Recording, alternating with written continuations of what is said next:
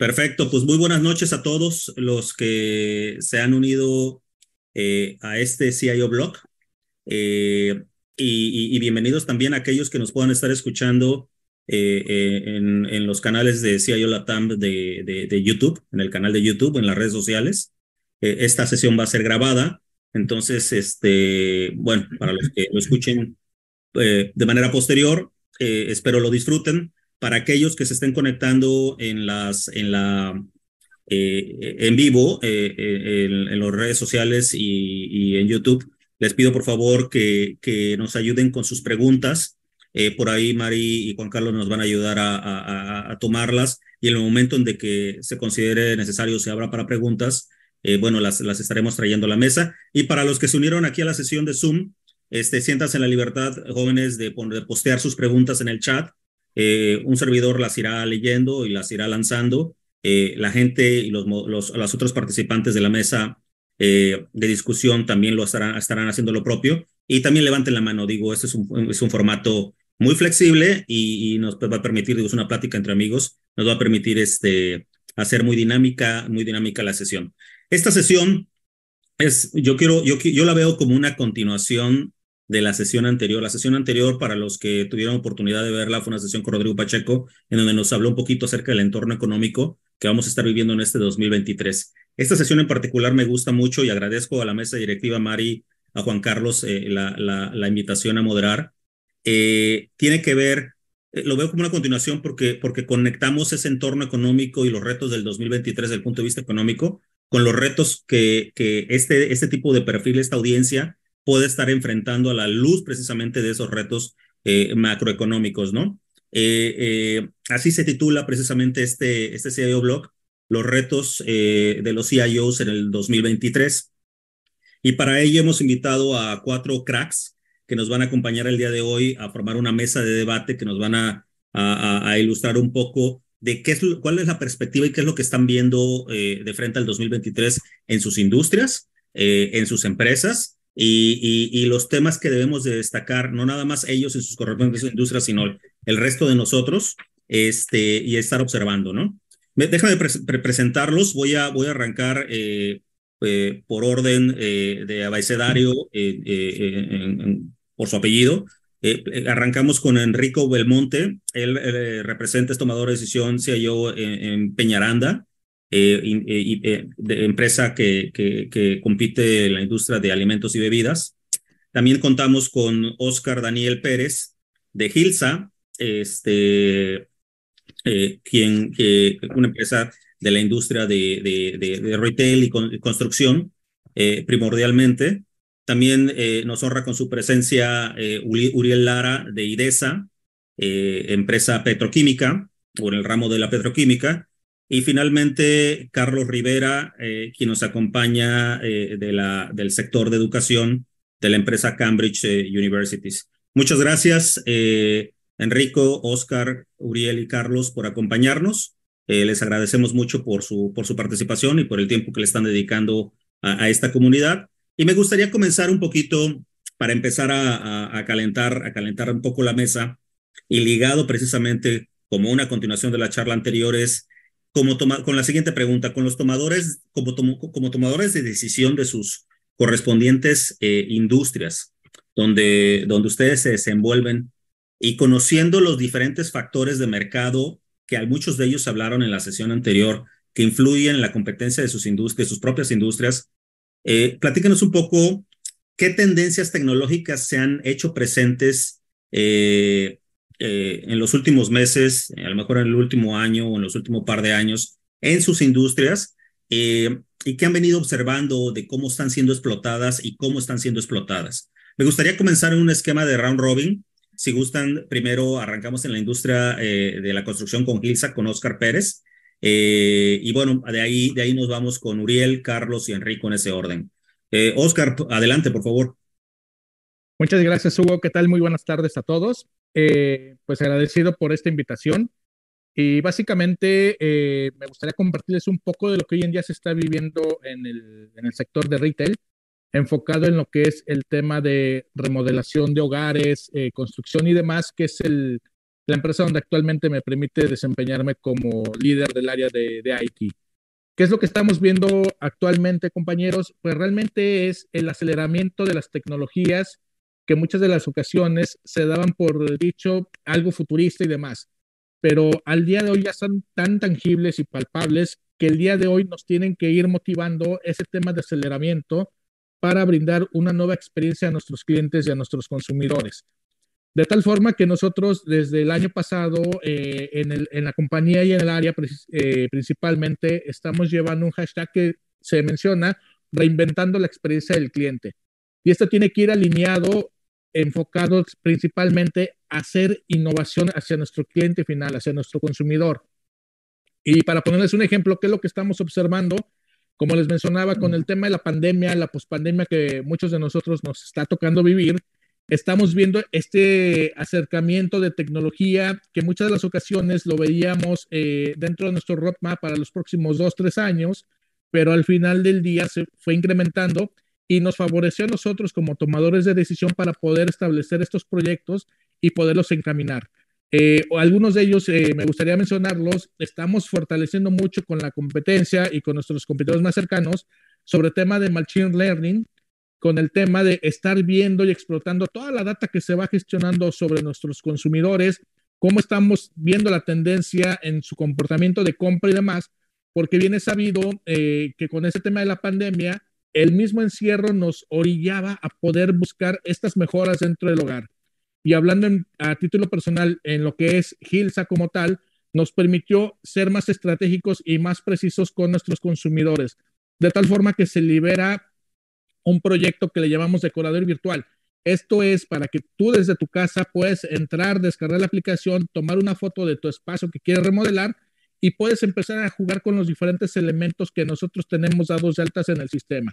Entonces de ahí viene un cúmulo de información de nuestros productos, el comportamiento del cliente y poderles ofrecer una solución más acertada. Que viene también de la mano con el tema de la explotación de todo lo que vienen siendo eh, las evoluciones fue un boom impresionante el tema del e-commerce y, la creación también de los marketplaces. Al día de hoy, los marketplaces jugaron un rol fundamental. ¿Por qué? Porque muchos de los sellers que hoy en día existen en el mercado, tanto nacional como internacional, les permite tener al consumidor final esa diversidad de productos e ir asociándola con diferentes componentes que les van permitiendo ir teniendo un idea más acerca de qué es lo que quieren. Y esto, al final del día, pues tiene que estar fortalecido en temas de ciberseguridad que vamos. Toda la transaccionalidad, todos los temas de las pasarelas de pago tienen que estar robustecidas con temas de análisis. Entonces aquí, tratando de acercar un poquito más este entorno, Hugo, realmente yo puedo mencionar que lo que hoy en día se vive en el mercado. Perdón que te interrumpa, Oscar. Perdón, eh, Oscar. Tenemos problemas con tu micrófono. Perdóname. Sí. no te preocupes, ya se escucha bien. No, no, se oye como choppy, así como entrecortado. Ahí, no sé ahí cómo se escuche. Escuchamos perfecto y claro. Perfecto. Entonces, eh, aquí al final del día, ¿qué es lo que nos está llevando todo este tema de estrategia y demás? Es poder ir encaminando cada uno de los objetivos hacia nuestro consumidor final. Como lo mencionábamos, el tema de Machine Learning, el tema de realidad aumentada, y el tema de diferentes tecnologías que tienen que estar encaminadas en poder garantizar una mejor eh, atención y servicio a nuestros clientes finales. Entonces, todo esto va englobando y va acelerando, como bien lo mencionábamos al inicio de la sesión, Hugo, ir encaminando y cómo estamos viendo el comportamiento de las tecnologías en los diferentes sectores, que no necesariamente tienen que estar alineados a un sector en especial, sino vamos, todo tiene que estar diversificado en los diferentes sectores donde nosotros nos desempeñamos. Excelente, gracias Oscar. Eh, entonces digo, aquí de las notas que estuve tomando, en el caso particular de ustedes, o al menos en la industria de retail, hacia el segmento que están ustedes enfocados, el tema de experiencia del cliente es un tema primordial y la explotación de la data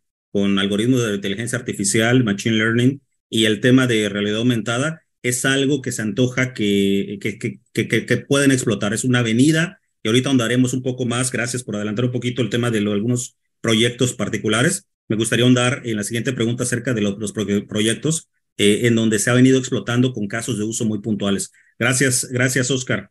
Eh, eh, ¿Quién sigue? Este, Uriel, Uriel, en el caso particular de, de IDESA, ¿Qué nos puedes contar respecto a las tendencias que en la industria del petroquímica al día de hoy se está viendo que están siendo explotadas? Gracias, Hugo. Gracias a todos por el espacio. Buenas tardes. Gracias. yo les puedo comentar que, digo, al ser una industria petroquímica, no tenemos la oportunidad de tener un cliente final, un usuario final. Es una empresa B2B eh, al final del día, lo que se ha enfocado y he visto en los últimos dos años al menos es en la optimización de los procesos y cómo hacer más eficiente la producción. Eso sí lo hemos visto. Eh, y te podría mencionar tres tecnologías que están cobrando auge en la industria. Uno es la optimización del RP, o sea, lo que es un sistema de gestión empresarial más eficiente. ¿Cómo lo hacemos más eficiente? Y como yo lo veo, es poder llegar a un punto en el que el ERP se pueda conectar con los PLCs, con OT, conectar OT con IT y poder tener la información en, tiempo real de todas las líneas de producción, ¿no? de toda la, todas las plantas productoras en este caso. Eso sería lo ideal, eso es para donde iríamos como, como industria. Eh, el segundo punto es la explotación de data analytics. Aquí va en línea con lo que se está haciendo. Toda la parte de datos, la disponibilidad de información y la toma de decisiones es fundamental. Esto beneficia demasiado y es algo que también se está explotando, ¿no? Y como último punto te puedo decir que la parte de RPA también está siendo muy, muy utilizado justo por la capacidad que esto proporciona hacia los usuarios de optimizar sus procesos o de tener a un, a un usuario o a un empleado robot que esté haciendo las cosas y poder reaprovechar el personal y los tiempos. Creo que eso, al menos en la industria, está, está cobrando auge en los últimos dos años. Excelente. Sumarizándolo, entonces, es la parte de optimización de procesos y hacer más eficiente la operación del negocio. Eso es un tema medular que yo creo que podemos compartir en distintas industrias.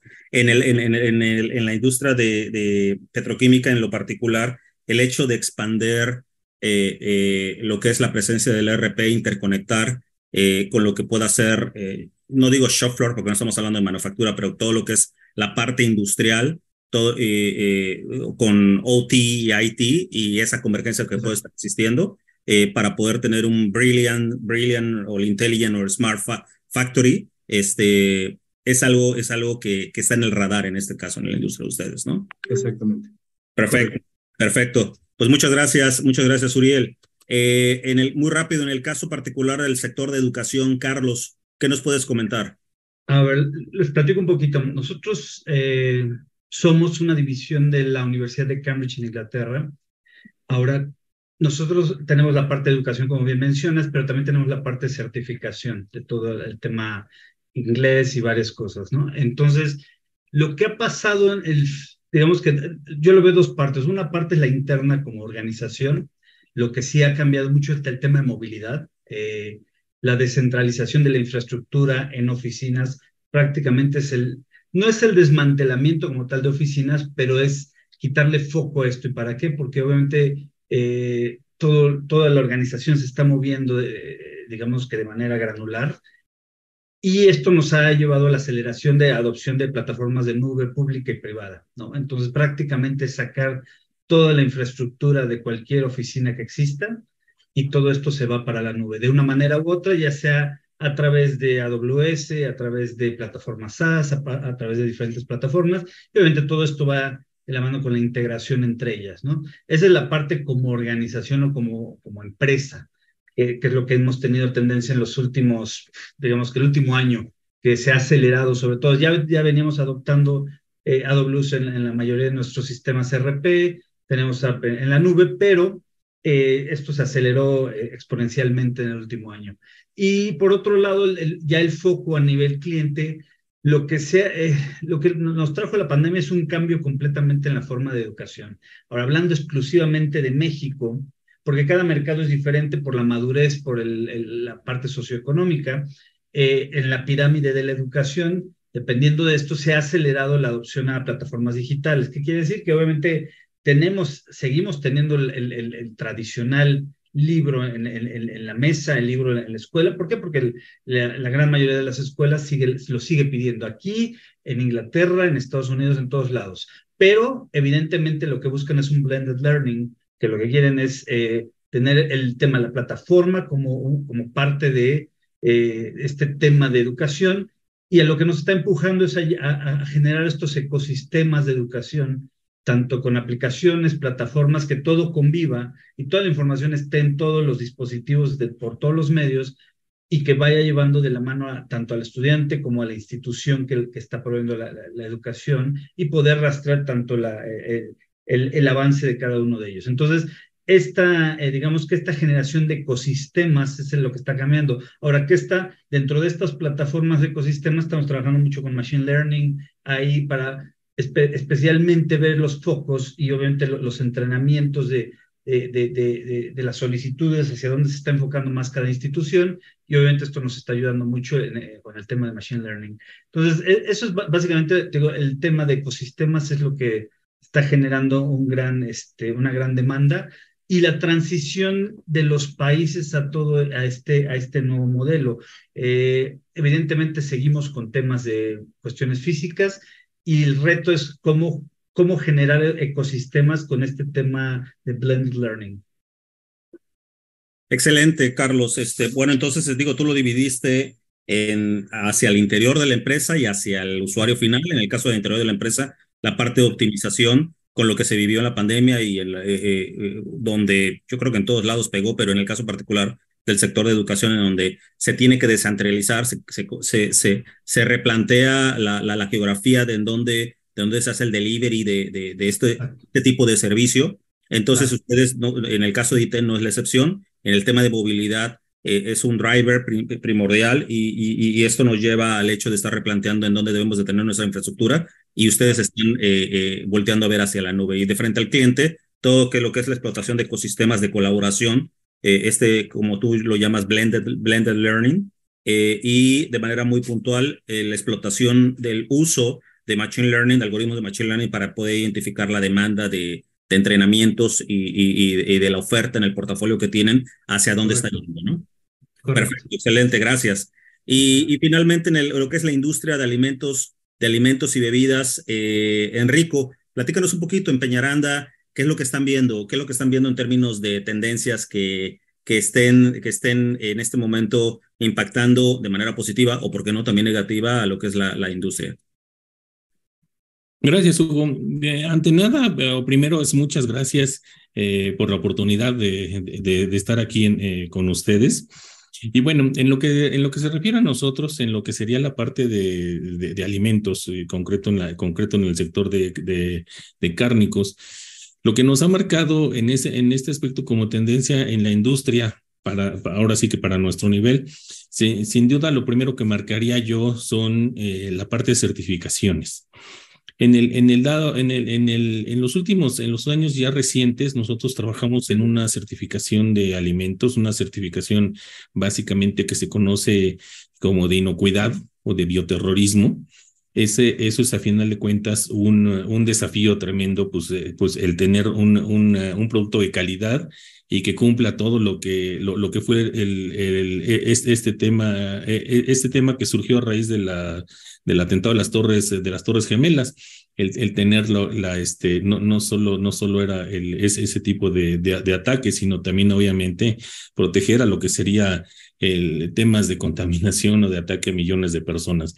Es, ese aspecto sin duda ha sido un, un factor diferenciador en los años recientes en lo que sería la parte de, Peñaranda todos yo creo que conocemos a final de cuentas lo que es una certificación.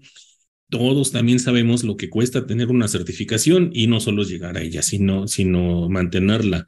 Para nosotros poder expandir nuestro negocio, eh, en este caso a nuestros vecinos del norte, pues eh, uno de los requisitos pues es al final de cuentas tener una certificación en inocuidad alimenticia. Es, ese es básicamente la que, sobre la que nosotros eh, llevamos ya años trabajando y cumpliendo y desde luego teniendo esa certificación.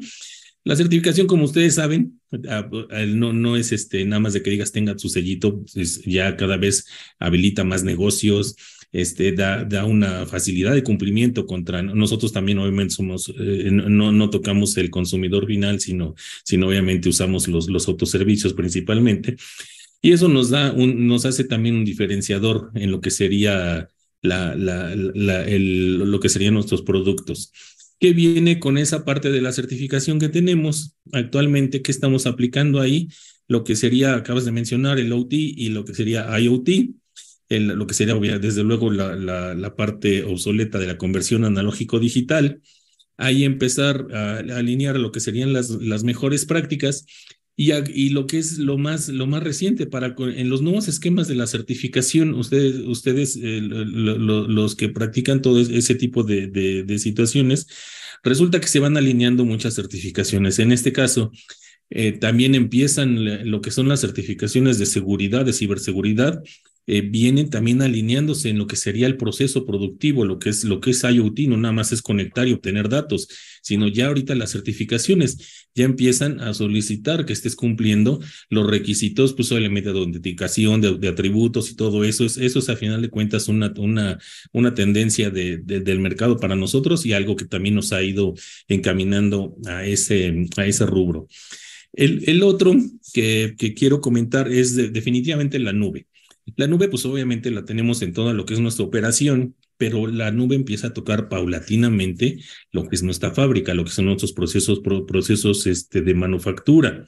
Y viene también aunado cuando tocan nuestros procesos de manufactura, vuelvo a, reincidir, cubierto con un esquema de ciberseguridad, que por un lado tenemos que lo que marcan las tendencias, aislar y segmentar, pero desde luego tenemos que mantener una comunicación pues, con, nuestra, con nuestra contraparte financiera y, de ventas. Entonces, es que hacer un, un, un, esquema de comunicación seguro, pues a final de cuentas acaba siendo un, un desafío que nos, también nos, nos marca el mercado. Y el tercero, como ya lo comentaba ahorita otro de, nuestros de nuestros compañeros, pues básicamente es la movilidad. O sea, en lo que sería también, estoy hablando mucho nuestro tema de la fábrica, dentro de la fábrica lo que eran módulos o stands o racks, este, en donde tenía que dirigirse la gente de producción de los, de, los diversos, de los diversos procesos, pues ya se empiezan a, se han empezado a cambiar por los temas de iPads, tablets, este, smartphones o tener registros ahí a la mano y la gente ya no estar en cubículos de supervisión, sino estar en las líneas, en la línea de producción. Esa parte de movilidad es, algo que hemos aprovechado bastante. Desde luego, ya mencioné lo que es lo que es nuestro proceso productivo y lo que sería también la parte de logística y distribución, que esa ya saben que está muy masificada en el mercado.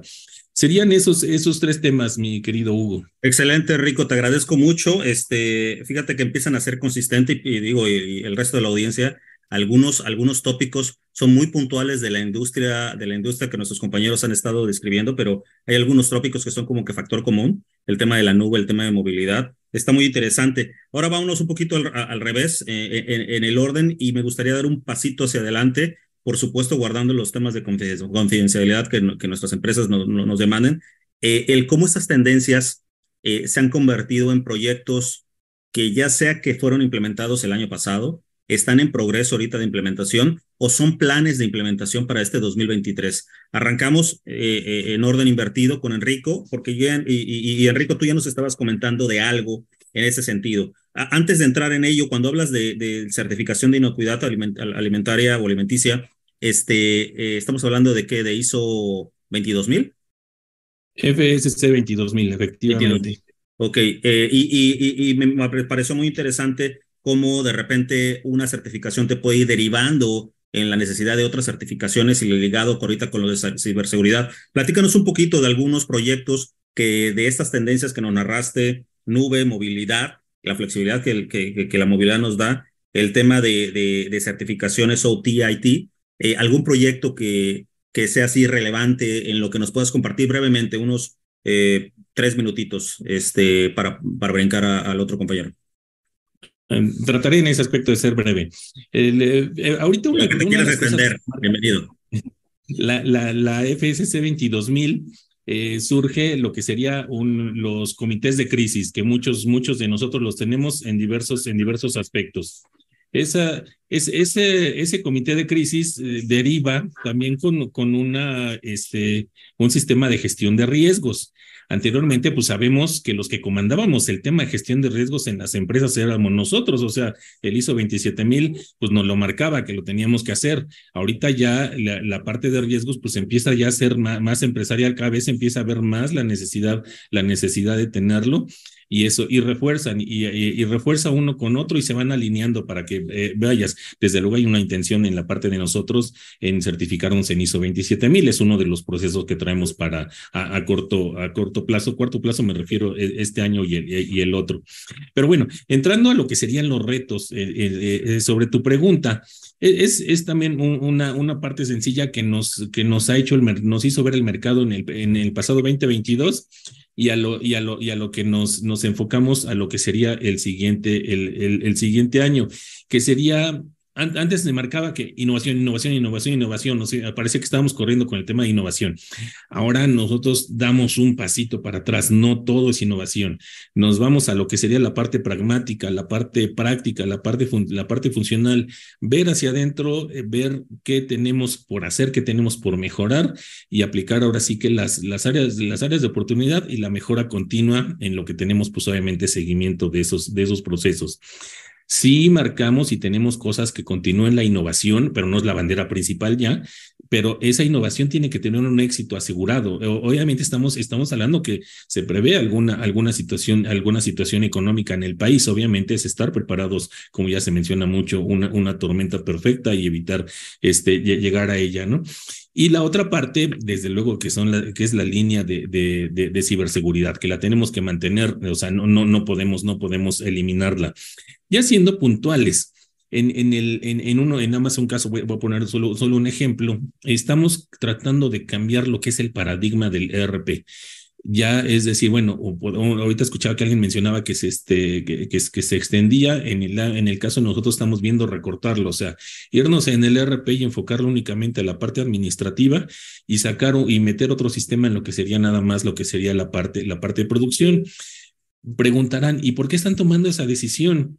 Y lo voy a decir abiertamente, o sea, el esquema de licenciamiento que están manejando ahorita las empresas y, no, no, quiero, no quiero decir nombres de grandotototas, pues es, es un esquema que, que, no nos acomoda, o sea, es, están hablando de, de la, situación sencilla de, millones, que el cuestionamiento es, o le doy millones a, estas empresas de software o con esos millones pues pongo una línea de producción que es a lo que es a lo que me debo entonces en ese aspecto viene lo que sería el, el, el, también el romper paradigmas como ya lo mencioné y enfocarnos a lo que sería otro bloque quizá independiente, o bueno, no que está en evaluación, lo que sería la parte de producción y lo que sería cadena de suministros, y empezar a hacer en ese aspecto, una, de usar de una forma diferente y eficiente y más barata, pues nuestro dinero. ¿no? Claro, eso está súper interesante, Enrico. Gracias por compartir. Me llama mucho la atención, este, generalmente en empresas este, grandes donde se quieren, se quieren hacer consolidaciones e identificar eh, eficiencias. Eh, hay un paradigma, como bien comentas, de que en el automatizar eh, algunos procesos de negocio nos permita ser más productivos, pero en este caso tú nos planteas un ejemplo muy interesante en donde, pues, a qué costo, ¿no? Este, a qué costo y, y, y en dónde dónde los recursos económicos que pueda uno estar teniendo, dónde uno los quiere estar colocando. Eh, para nosotros como tecnólogos quisiéramos tener presupuesto infinito, este, pues, pero también debemos de entender que pues no hay business case de empresa que nos aguante, nos aguante el paso, ¿no? Este, y no es a nosotros, sino pues en realidad lo que deriva de, de, de los de las inversiones en capital que tenemos que estar haciendo para estar manteniendo la, infraestructura o estar modernizándola, ¿no? Excelente, muchas gracias, Enrico. Carlos, eh, en tu caso, proyectos así puntuales, algo, o un proyecto puntual que nos quieras narrar. Claro, sí, mira, este, la pospandemia nos, bueno, más bien la pandemia nos trajo varias este, enseñanzas. Una de las más fuertes y críticas fue el tema de supply chain. Eh, el tema de supply chain se complica con todo esto, con la escasez de productos, con la demanda, con, todos estos elementos. ¿Qué sucedió con los integradores de supply chain o los, los proveedores de supply chain? Evidentemente quisieron cobrar lo que querían cobrar, ¿no? Eh, porque pues obviamente al tener una sobredemanda pueden subir sus precios.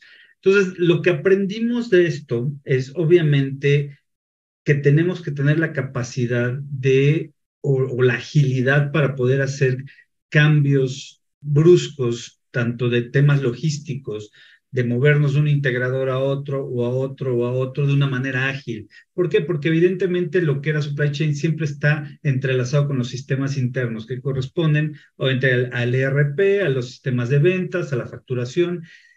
Y algo que nos, que nos impactaba esto, son todos estos. Entonces lo que empezamos a trabajar es, es a generar arquitecturas ágiles para todos nuestro desarrollo, todas nuestras integraciones con los middlewares. Entonces, ¿qué sucede? Que hoy día eh, estamos en una etapa donde si tenemos que cambiar una vez más de, integrador, lo podemos hacer. Antes nos tardábamos de seis a ocho meses hacer un cambio, ahora lo podemos hacer en un par de meses, este, estos cambios. Porque al final del día lo que hicimos es simplificar nuestra transferencia de información, generar arquitecturas más lineales de datos y obviamente de, la mano con los procesos de operación. Ahora, ¿esto por qué? Porque al final del día, en, todos sabemos que en supply chain no nada más es uno o dos jugadores, hay muchos jugadores, muchos elementos en la cadena.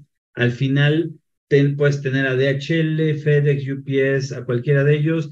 En el medio tienes al tema de almacenaje, eh, el que entrega, entonces, todo, esto, el productor, el embarque, todo, todos los elementos, hay que estar listos para esto. Entonces, lo que hemos trabajado es en esta eh, arquitectura de agilidad para el tema de supply chain específicamente. Con esto, cuando menos el riesgo se reduce, sobre todo porque nuestro mercado es mucho de temporadas. Temporadas de ciertos meses del año son más fuertes que otras.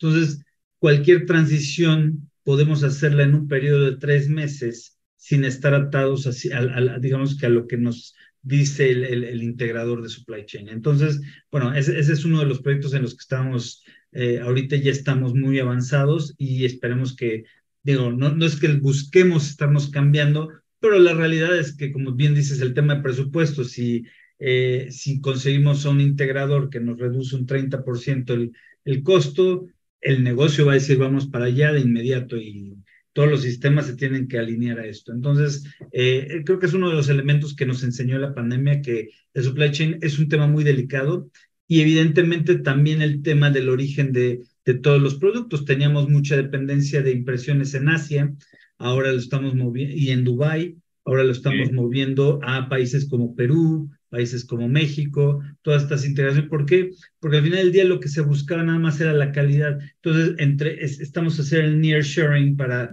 todo el tema de, de, de, printing, ¿no? Entonces, este, pero eso, eh, eso aunado al supply chain para poder ser mucho más eficientes al mercado. Y desde la perspectiva de IT, eh, esta necesidad de cambio, de, de agilidad, eh, te forza a hacer un replanteamiento de la arquitectura empresarial eh, que desde la perspectiva de IT estás manejando. Correcto. Al final del día nosotros, para el cliente debe ser transparente. Al final del día tiene que ser transparente la entrega y entre más ágil. Ahora, ¿qué necesitamos como sistema? Necesitamos hacer primero todo lo legacy, sacarlo lo más pronto posible, todo lo que son sistemas legacy, tratar de sacarlos y evidentemente integrar en plataformas mucho más ágiles, mucho más rápidas y comunicaciones más universales. Lo que traíamos mucho de legacy también eran sistemas comunicaciones muy específicas con arquitecturas muy específicas de nicho que nos generaban muchos problemas para poder integrarlo con otros sistemas. Ahora lo que buscamos son plataformas globales tipo SAP, Salesforce, eh, sistemas que, sean mucho más eh, universales para estas transiciones.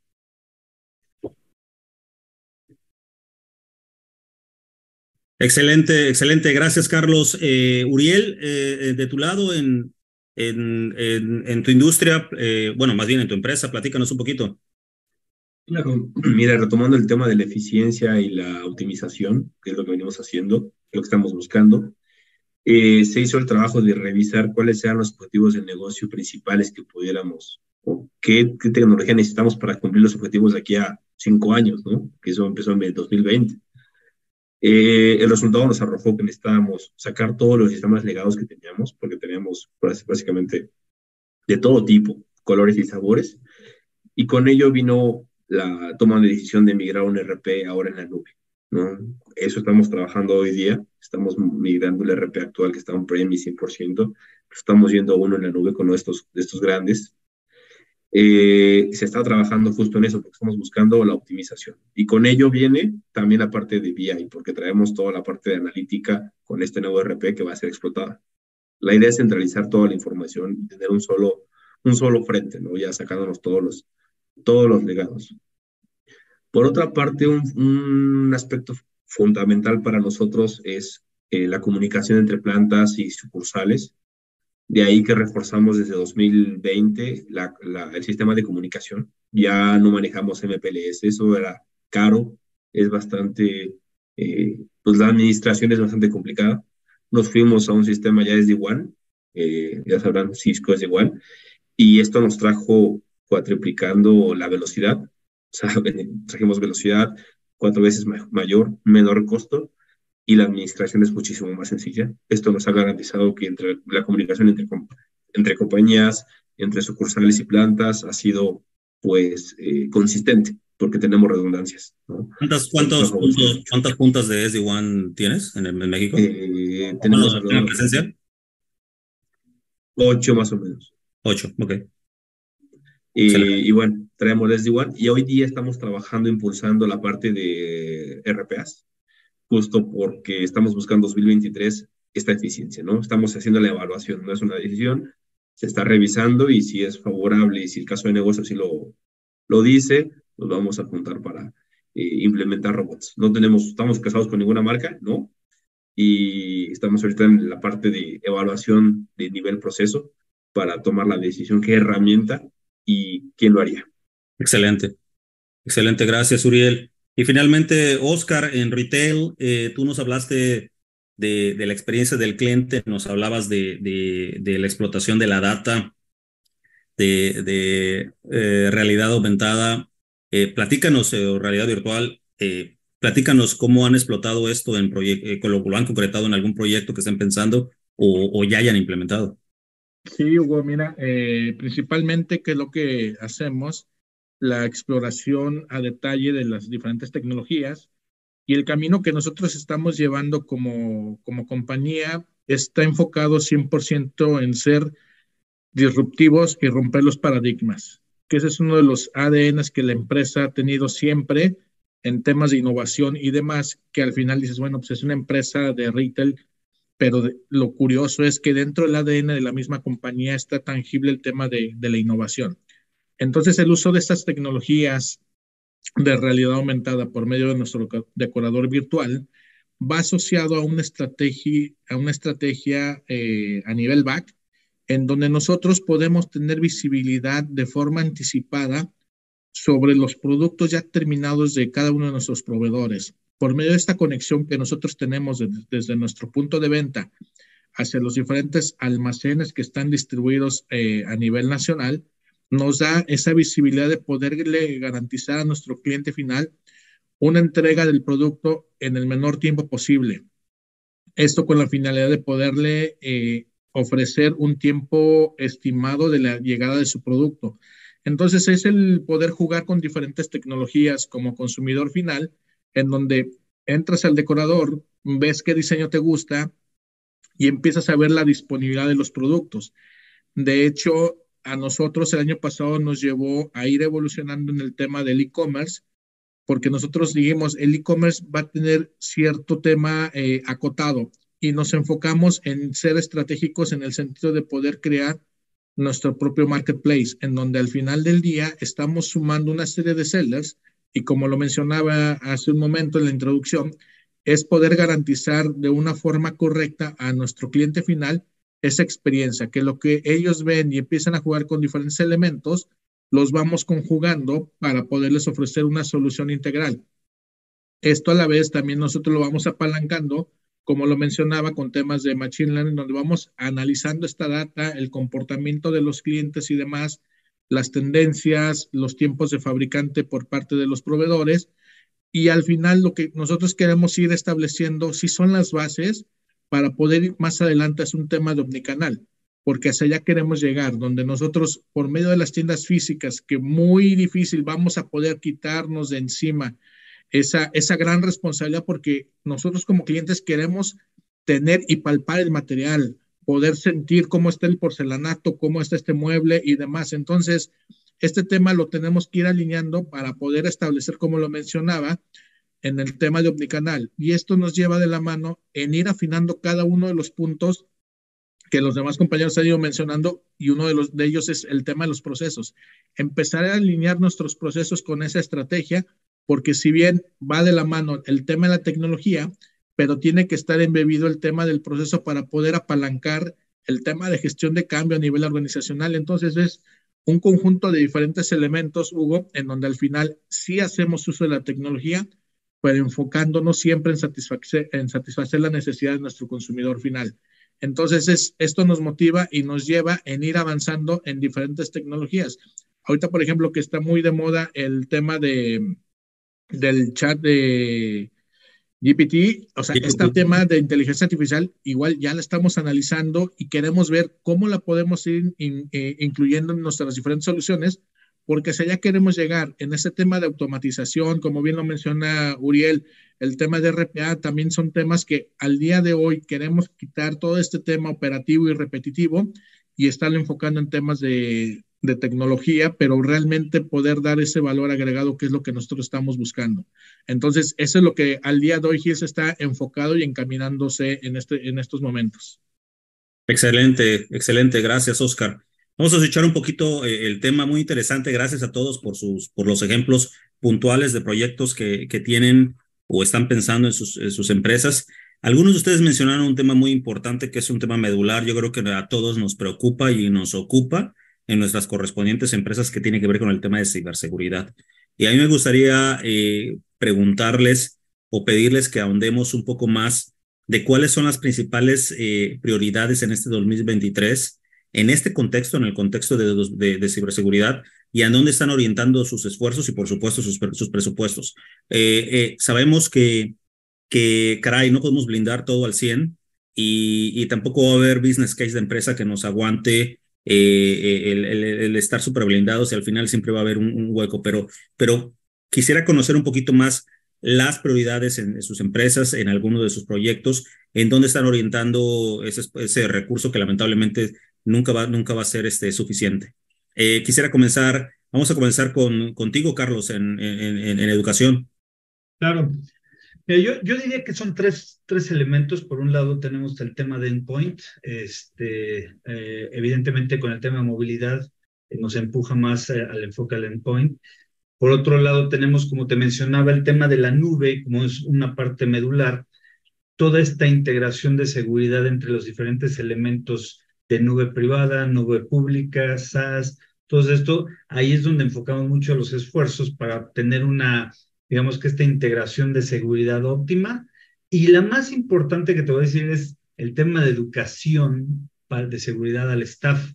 ¿Qué quiere decir? Estamos haciendo campañas de seguridad con el staff, constantemente les hacemos, este, les mandamos eh, mails falsos para ver cómo reaccionan, eh, medimos todos estos elementos eh, de, respuesta, evidentemente los mandamos a cursos, eh, ellos realmente nunca saben cuándo están contestando un mail falso o cuándo es un mail verdadero. El staff, el staff de la empresa, el, staff de la empresa, no nada más de IT. El, staff, de la empresa, general. No, tema de awareness.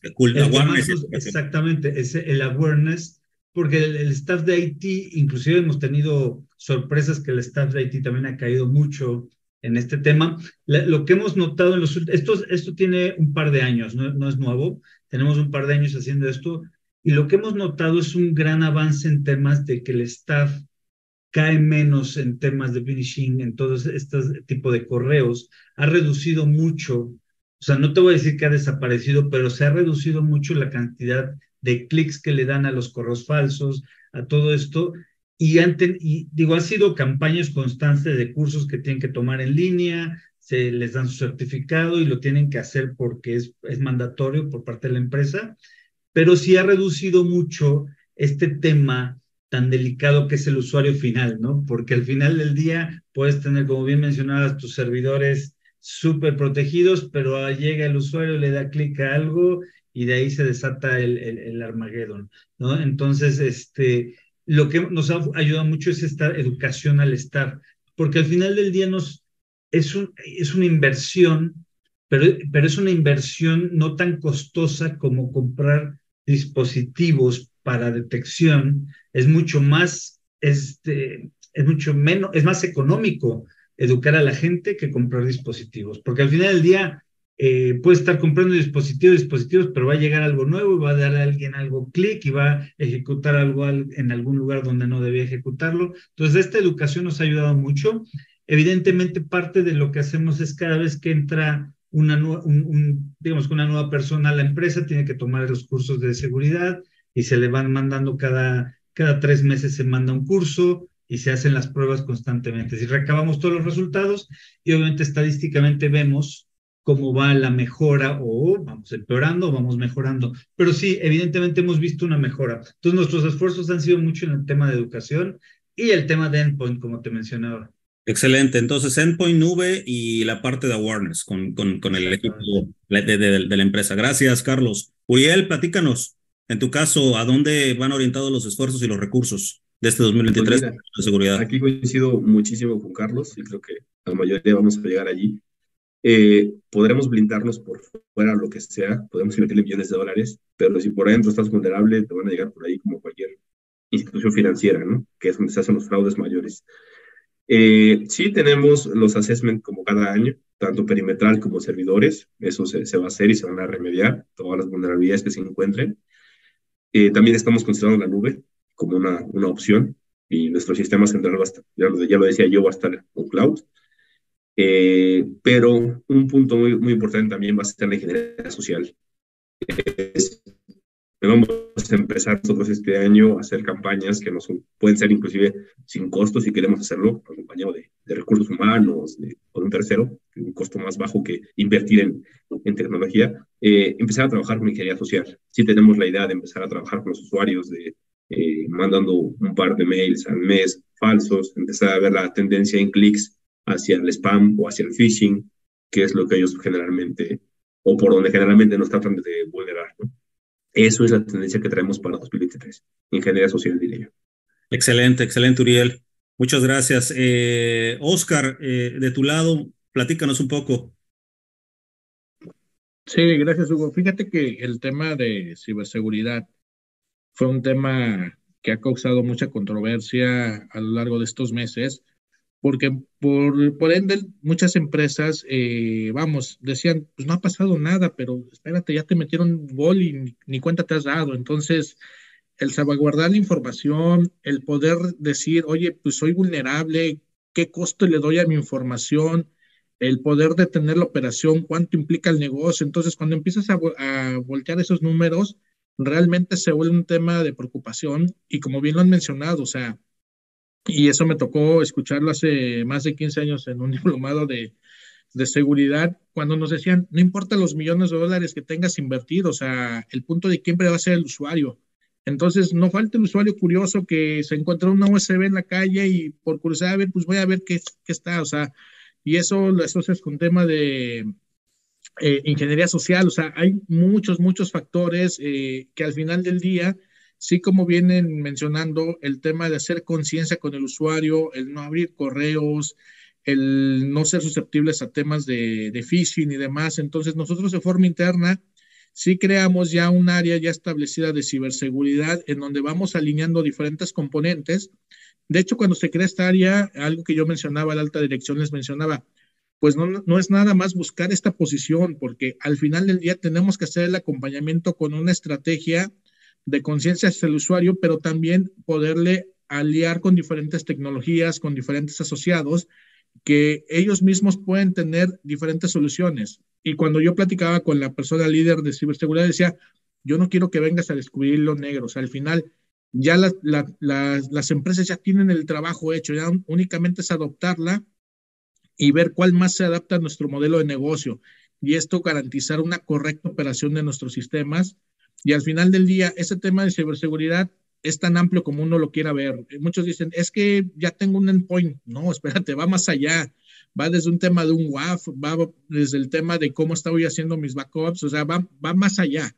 Eh, con nosotros tuvimos eh, este año un cambio de, de infraestructura por medio de, de, una marca que al final del día nos permite poder tener temas de SD-WAN, temas de mayor análisis en el contenido, en el filtrado, en la navegación. Entonces es ir robusteciendo con diferentes soluciones y arquitecturas para poder realmente poder tener un tema de ciberseguridad. Y algo que es súper importante poder tener sobre la mesa, como al día de hoy eh, el empuje que, que está teniendo y la penetración en donde al día de hoy el tema de los ciberdelincuentes ya es mucho más fuerte que el crimen organizado. Entonces, es algo que al día de hoy, inclusive en las reuniones que hacen en la voz suiza, o sea, ya lo tienen como parte de su agenda. Entonces, es un tema que no es nada más decir, pues no me va a pasar y, o no me ha pasado nada, no, o sea, realmente empezar a fortalecer todos esos temas de seguridad es súper importante porque al día de hoy eh, se vuelve ya parte de nuestra estrategia en donde podemos hacer inversiones de desarrollos y demás, entonces hay que empezar a cerrar esos huecos, esas pequeñas brechas, pero sí tiene que estar enfocado 100% en temas de seguridad. Entonces, vamos, es algo que al día de hoy eh, hemos estado mitigando. Eh, sí tuvimos el año pasado, por ejemplo, ataques de, de DEOS, en donde al final querían tumbar el sitio porque inclusive me estaban mencionando que y hay empresas que se dedican a secuestrarte sitios que te van bombardeando y dicen, oye, ¿quieres pagar este, en criptomonedas? Porque ahora, ya estoy en criptomonedas, te, dejamos de atacar tu sitio. Entonces, esa es la tendencia donde están orillándose. Y algo que sí nos dejaron eh, hace muchos años de enseñanza, nos decían, ellos tienen los recursos y tienen el tiempo. A eso se dedican. Entonces, el tiempo que nosotros realmente aplicamos a temas de ciberseguridad es muy corto. Entonces, ahí es el networking que nosotros podamos hacer, el compartir el conocimiento, oigan, tengan cuidado, está pasando esto, eso tiene un valor fundamental. Entonces, lo que puedo mencionarles ahí, Hugo, al respecto. Excelente, muchas gracias, gracias Oscar por compartir. Y, en ese sentido, eh, Enrico, tú, tú nos puntualizabas que el tema de ciberseguridad es un tema importante para ustedes, ahora que están eh, explorando esta convergencia del OT y el IT, en donde la, la superficie de ataque se, se expande. Platícanos, platícanos un poco más, este, a dónde estar orientando esfuerzos en este 2023 en ese sentido. Eh, desde luego, históricamente manejamos la continuidad de lo que sería nuestro proceso administrativo, pues el que, hemos heredado desde que se abrió todavía más a Internet, la aparición de los firewalls, etcétera. Y, ya lo mencioné hace rato en mi intervención sobre el proceso productivo, lo que, lo que vamos a hacer. Eh, eh, aquí me uno sobre todo a lo que dijo, lo que dijo Carlos, Carlos y Uriel también en lo que sería ingeniería social la capacitación le hemos, eh, cada vez le hemos, nos ha ido mejor en nuestras evaluaciones. Trabajamos mucho y reconociendo, pues obviamente, de que ese era el eslabón más, más débil que teníamos. Y, trabajamos mucho en, en, este, en enseñarles ese, esquema de seguridad a los, empleados. Yo, yo le decía a mi gente, arrancamos con un nivel kinder, para ver qué sucedía con, este, con, nuestros, con nuestros usuarios. Y ya al ver cómo estaba la situación en el mercado y demás, y la respuesta que tuvimos de, interna, pues le dije al año siguiente a mi gente, ¿saben qué? Pues ya vámonos a un, a un nivel preparatorio universidad para, este, para trabajar. E incrementamos el nivel y la respuesta ha sido muy satisfactoria en ese aspecto. Las campañas que hacemos de diversas, de diversas formas también les pedimos que las compartan con su familia, o sea, les, les hacemos así hincapié de que no solo, es no solo es proteger a la empresa, también tienen que proteger, proteger a, lo, a los suyos, porque por cualquier lado, pues puede obviamente brincar la vulnerabilidad y sobre todo cuando estuvimos en el esquema híbrido, que no contábamos tan, con tanto equipo de nosotros en casa, pues obviamente tuvimos que, que ampliarnos a, este, a cubrir también parte de sus casas en, en, tratar de brindar, de blindar en, esquemas de seguridad. Seguimos entonces en ese aspecto con la parte de ingeniería social. El, este, cuando fuimos a la nube, es, es este, ya sabemos que es eh, adquirir la sombrilla de, de, protección de seguridad que tienen. Entonces, esa, esa desde luego nos, nos da un nivel de, de, este, ya, ya por decir, por, por default en, en, en, tenerla. ¿Qué es lo que nos estamos enfocando ahorita pa, para este año? Es en reforzar la seguridad en la nube en lo que no te cubre en el proveedor de la nube. Entonces, ese es, ese es algo en lo que le estamos, le estamos metiendo, que, este, que, que para también tener, tener cubierto algo pues, que, que ha quedado de cierta forma de lado o no atendido tan, tan profesionalmente como debe de ser.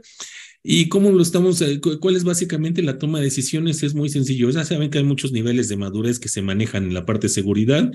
Hemos hecho varios niveles de madurez, hemos visto cómo hemos ido avanzando en los años y vamos a ir viendo cómo son las, cómo, cómo van las tendencias cómo estamos este, siendo muy autocríticos en donde, en, donde estamos, vemos que vamos, vamos este, por un buen camino. Como bien lo dijiste, no tenemos todo el dinero del mundo, ni va a haber el dinero del mundo para, este, para, para que nos lo den este, eh, ahora sí la, la parte financiera de la empresa, pero pues llevamos un, camino y al, antes también decíamos, ah, pues voy a tener así que lo mejor del mercado y me quiero brincar ahora sí que cinco, pues tres pasos en el nivel de madurez. No, ya también entendimos, tenemos que llevar una, una secuencia para poder, para poder tener bien cimentado lo que sería ese, eh, un, un, buen, un buen esquema de protección. Básicamente eso, eso sería el, el enfoque que traemos, Hugo. Te agradezco, te agradezco mucho, Enrico. Y gracias, gracias a todos. Eh, antes de entrar a la penúltima pregunta y ya enfilados hacia, hacia, hacia el final, eh, me gustaría invitar a, a, todos los compañeros aquí en la sesión eh, que por favor posteen sus preguntas en, el, en el chat y aquellos que nos están escuchando, nos están viendo en las redes sociales, en YouTube, por favor pongan sus preguntas y por ahí Mari y Juan Carlos nos va a hacer favor de, de, de hacérnoslas llegar. Muchísimas gracias. Gracias por, por, las preguntas.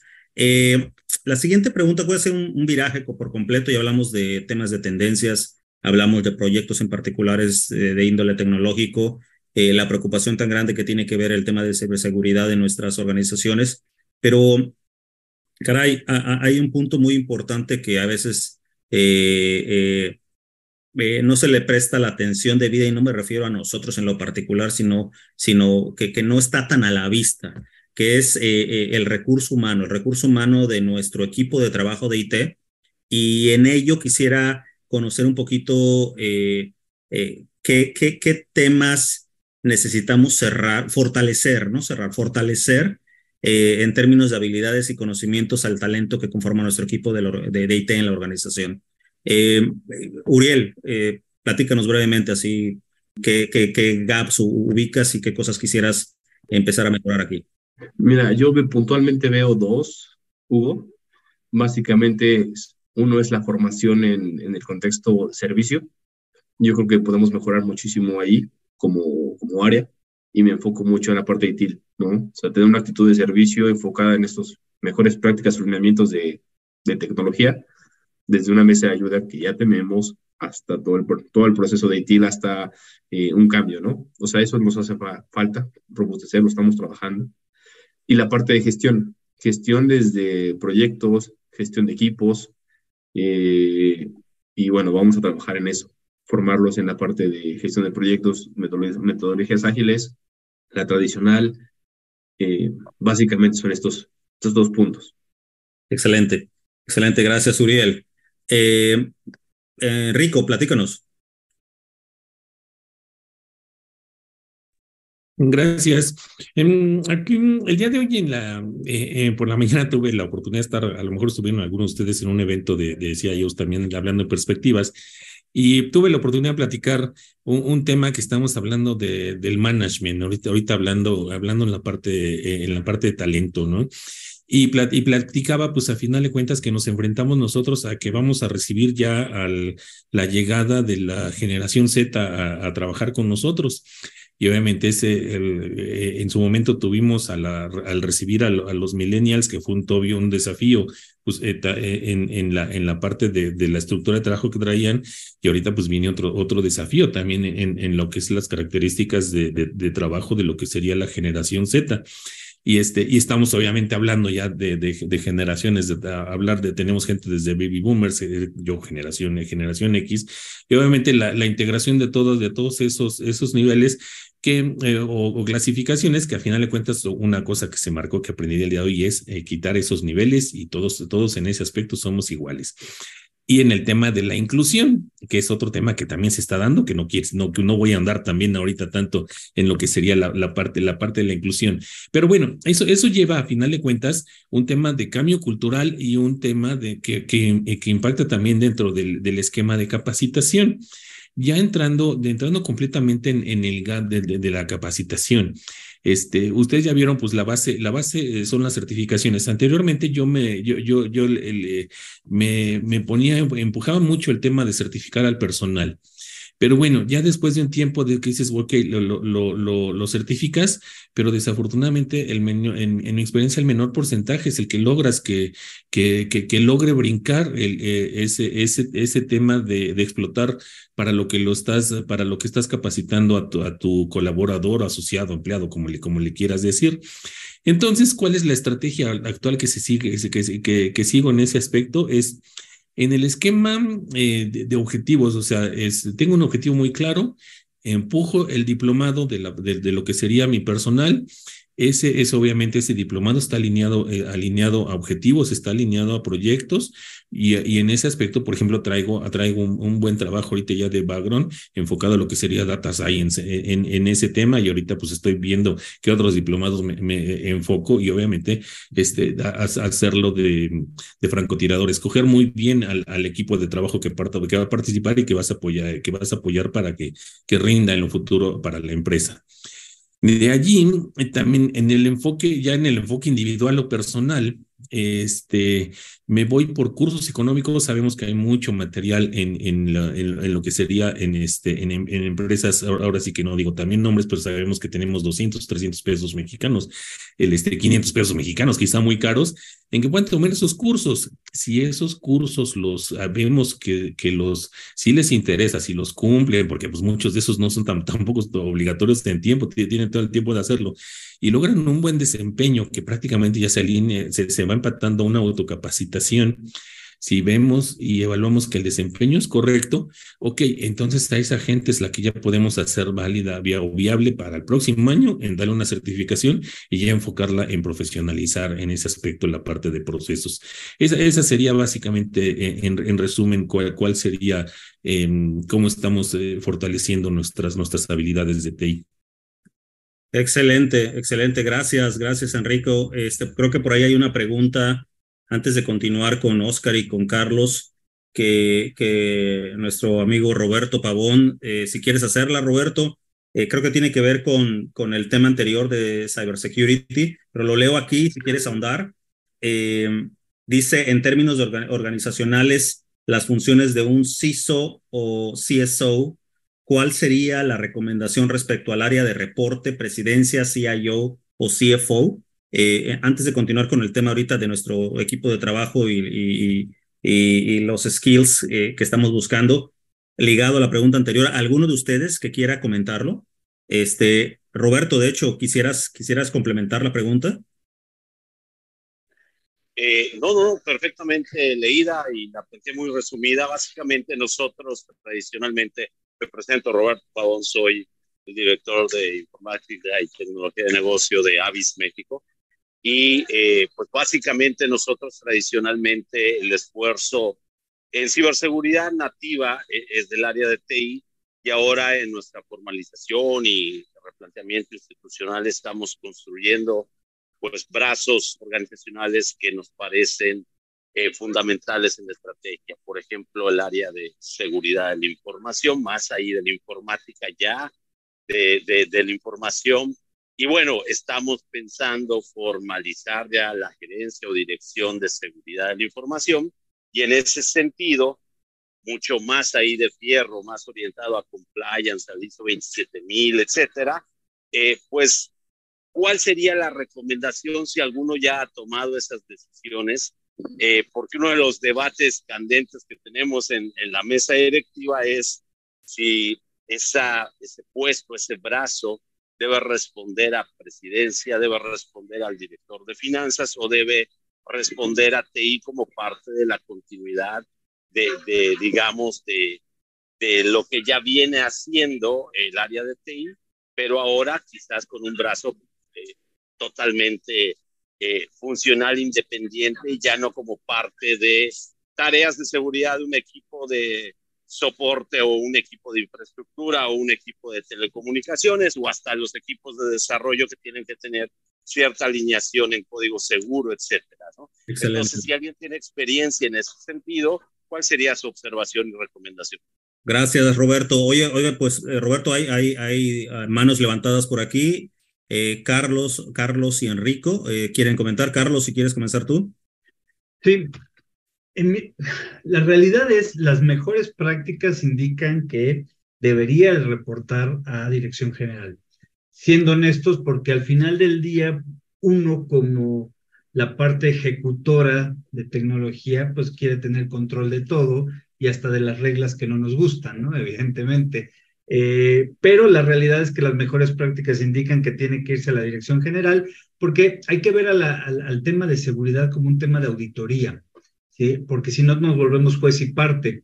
En el día es eh, la parte de seguridad tiene que ver eh, auditar todo lo que ejecutamos y cómo lo ejecutamos. Y si está dentro de, del área de TI o del CIO, evidentemente hay un, tema de juez y parte, ¿no? Entonces, el tema de seguridad, en mi experiencia, sí es, debe de ser, eh, debe ser independiente. Ahora, no significa que yo lo esté practicando, eh, siendo honesto, pero la realidad es que debe de ser, este, debe de ser de, de, la dirección general, en mi perspectiva. Gracias, Carlos. Eh, Enrico. Sí, mira, yo, concuerdo con, con Carlos. Eh, al final, de la mejor práctica, lo que te, te marca es que dependa de la dirección general. Eh, en ningún momento yo lo he evaluado que dependa de finanzas. La realidad es, es, es este, así como un área de TI, tampoco tiene que depender del, área de, finanzas. O sea, ya, ya estamos en el, en el sector estratégico. Eh, este, eh, ¿cuál, es, ¿Cuál es la experiencia de nosotros? Y voy te voy a poner un símil, no sé cómo vaya, Roberto, en ese aspecto, tu empresa en la parte de BI. BI inicia en lo que sería BI y, ahorita lo que tendemos a lo, a lo, que sería Data Science, este, pues comienza subordinado al área de TI y que, que, va creciendo, va creciendo tanto la parte de análisis que se convierte en áreas completamente independientes, paralelas a la, misma parte, a la, a, misma área, área de TI y reportando a la dirección general, porque al final de cuentas surten de información para toda la empresa a, nivel este, tanto horizontal como vertical. Entonces, en el, en el esquema de, de, del CISO, del, del CCO, es, es exactamente lo, mismo. Es este, los, lo, en mi caso, los empezamos a germinar desde dentro del área de TI pero se van preparando para que puedan ser las dos áreas, bueno, en, este caso eh, es el CISO y, lo que sería la parte de BI, este, completamente independientes del área de TI y, y, pues obviamente, y ahí poco a poco se, va, se van asignando los, los recursos que, que se tienen y, y, paulatinamente pues se van, se van especializando y llegando exactamente como lo dijo Carlos, a que no puede ser juez y parte. Y que en el momento en que el CISO depende de la dirección general, es en el momento en que le das perfecto dientes para que puedan ejecutar, porque sí tienen, ellos sí tienen que, ir a, a, rajatabla, a donde tengan que ejecutar, tienen que tomar una decisión inmediata. Es, y ese es, ese, ese es, a final de cuentas, lo, lo que buscas en lo que sería la protección de, de tu empresa. Gracias, Enrico. Y bueno, por ahí Oscar también tiene la mano levantada. Sí, gracias. Pues al final eh, coincido totalmente con lo que menciona Carlos, con lo que menciona Enrico, y qué es lo que sucede. Y dentro de este tema de madurez que se va obteniendo dentro de las organizaciones, te permite, como bien mencionaba Enrico, que vaya germinando, que sea IT ese semillero de esas buenas prácticas y demás, y los vamos encaminando. Ya cuando estás en el C-Level, ahora sí ya puedes ir alineando o acompañando a dirección general sobre los entregables, pero definitivamente tiene que ser un ente totalmente independiente que tenga esa, esa apertura y esa flexibilidad y poder abarcar, o sea, que no se sienta como que bajo el paraguas de, de IT y que diga, pues es que yo me muevo hacia donde ellos me digan, no, o sea, que ellos sean libres de esa toma de decisión, porque al final del día ellos tienen que garantizar el salvaguardar la información. Entonces, aquí el deber ser coincido totalmente con mis compañeros, tiene que estar separado, desvinculado de la parte de, de IT, pero conforme vayas madurando en esa posición, o sea, siento que de entrada sería muy abrupto soltarlo, pero vamos, si ya tienes esa evolución y esa, ese grado de madurez, definitivamente ya, ya agarró camino, ya únicamente es darle ese acompañamiento. Fíjense, eh, les agradezco, Oscar, eh, eh, todos. Si alguien más quiere participar, bienvenido. En mi caso voy a intervenir brevemente. Eh, fíjese de que, contrario a lo que están planteando del deber ser, yo creo que también mucho tiene que ver eh, eh, en qué momento, hacia dónde va orientado los esfuerzos y las estrategias en términos de seguridad y el momento en el que se encuentre su empresa. Les platico brevemente, en el caso de nosotros estamos haciendo un, un spin-off de nuestra organización y, y si bien hay un área de compliance que trabaja fuertemente con nuestra área de cybersecurity, recién en, una reorganización que se acaba de dar internamente, se acaban de combinar, se acaba de tomar la decisión de combinar lo que es el rol de cybersecurity con el rol del CTO, CTO de, IT. Este, y esto obedece a de que nosotros en este spin-off tenemos un cierto tiempo eh, eh, muy definido de 24 meses para ser totalmente independientes del, del, del, holding al cual pertenecemos y los proyectos de separación eh, no nos alcanza el día, las 24 horas del día para, para todo lo que se tiene que hacer. Entonces es bien importante que haya una cabeza que esté, que esté este, desde el punto de vista de seguridad orientado, seguridad de la información, pero en este caso seguridad orientada a la parte tecnológica que esté de la mano eh, con, con, el equipo que ve la parte de infraestructura en ello. Entonces, mi mensaje aquí es, eh, hay, que, hay que verlo, hay que ver las mejores prácticas, ya las comentaron los compañeros, eh, pero hay que verlo también a la luz de cuáles son tus estrategias o y tu horizonte de estrategias de corto, mediano y largo plazo. Y en función de ello tienes que ir adaptando la, la organización conforme se vaya necesitando, ¿no? Estoy seguro que lo que ahorita estamos haciendo, terminando el TSA o los TSAs, va a cambiar este, en dos años. Eh, y eso es un hecho, va a cambiar. Eh, pero por lo pronto nos estamos adecuando y adaptando a lo que necesitamos, ¿no? Muchas gracias, jóvenes. Eh, hicimos una pausa, gracias. Ojalá y te hayan servido estos, estas referencias, Roberto. Continuamos con, la, con, con, este tema de la, de la, de la, perdón, Roberto, ibas a decir algo. No, no, no, agradecer, agradecer, muy alineado a varios de los, de los comentarios y a tu cierre. Eh, nuestro resumen hasta hoy es justo eso. Iniciemos la formalización del área bajo TI para que empiece, digamos, TI en un proceso de entrega a esta nueva función. Y esa es como que nuestra decisión base inicial para lograr encaminar esta nueva y en algún momento, entonces, eh, en un periodo de seis meses, nueve meses, máximo doce, colgarla directamente de presidencia. Y es por eso que hoy nos planteamos como que ese pequeño roadmap de 12 meses y orientarlo hacia ahí es muy, muy coincidente con varios de los comentarios. Así que les agradezco mucho. Gracias, Roberto. Gracias por participar. Bueno, continuando, creo que nos habíamos quedado con, con, con Oscar y Carlos respecto a eh, eh, qué, qué, brechas son las que desean cerrar en sus equipos de trabajo de IT, qué cosas quisieran eh, desarrollar o mejorar. no sé, Oscar, adelante, por favor. Sí, gracias. Eh, fíjate que voy a poner sobre la mesa algunos de los ejemplos que me ha tocado tener a lo largo de, estos temas de, responsable del área de IT, en donde algunas empresas eh, han estado en, este, en esta evolución de ser empresa familiar hacia un entorno corporativo y en donde el área de IT fue creciendo de una forma pausada o con pocos elementos.